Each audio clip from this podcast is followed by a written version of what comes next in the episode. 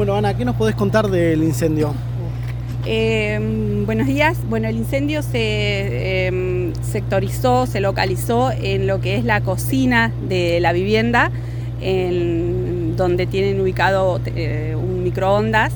Ahí podría haber sido el origen, ¿sí? No lo podemos precisar, pero ahí es donde aparentemente arrancó todo. ¿El fuego se, se generalizó? El fuego eh, se generalizó solo al sector de la cocina, a la dependencia de la cocina. El resto está afectado solamente por el humo, que no es menor, pero bueno, eh, no, no hubo este, fuego en el resto de, de la vivienda. Vecinos habrían escuchado una explosión. ¿Sería esa la causa? ¿El microondas Podría explotó? ser, sí, sí, no, no tenía ese dato, pero podría ser, sí. ¿Son importantes los daños en la vivienda? En lo que es la cocina, sí. Sí, sí, el humo afecta bastante. Sí, lo que es, eh, si, si bien no hay fuego a veces, que es lo que se cree que por ahí hace más daño, pero el humo también ocasiona pérdidas este, importantes porque bueno, se adhiere a todas las superficies y, y demás. No, No se puede del habitar ¿había alguien en el momento. Momento del incendio, ¿había alguien en la casa? Aparentemente no. ¿Los daños son solamente en la cocina, en el resto de la eh, casa no?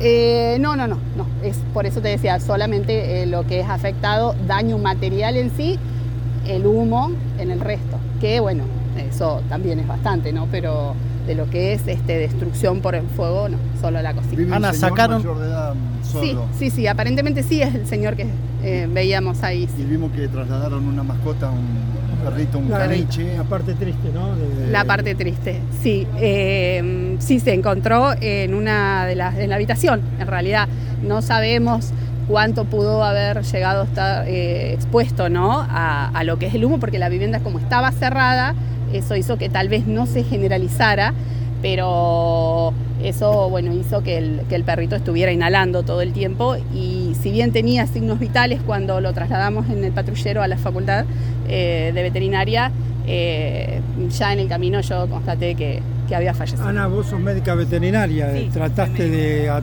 a toda costa de salvarle la vida al perrito. Sí, con mis compañeros, ellos fueron los que sacaron, el- el- los primeros que intervienen, pero bueno, ya después, eh, digamos, intervine un poquito más yo y decidimos ahí en conjunto con el comisario este, trasladarlo a, un lugar, digamos, donde hubiese una internación y poder darle todo lo que es este, eh, la atención que, que requiere un caso así, ¿no? Lamentablemente. No, no, eh, falleció, sí. ¿Cuántas dotaciones participaron? Eh, una dotación, que fue la que, eh, y bueno, la camioneta que vino de apoyo, que vine yo.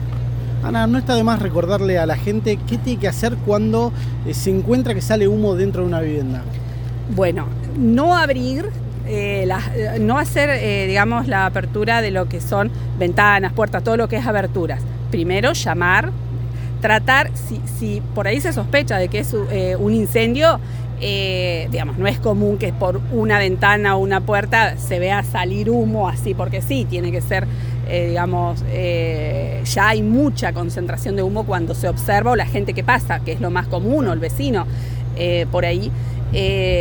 No abrir, dar aviso a bomberos, la policía. a ver, si es el, si se pudiera cortar los suministros desde afuera, obviamente no ingresar bajo ningún motivo. Eso serían las recomendaciones que nosotros damos.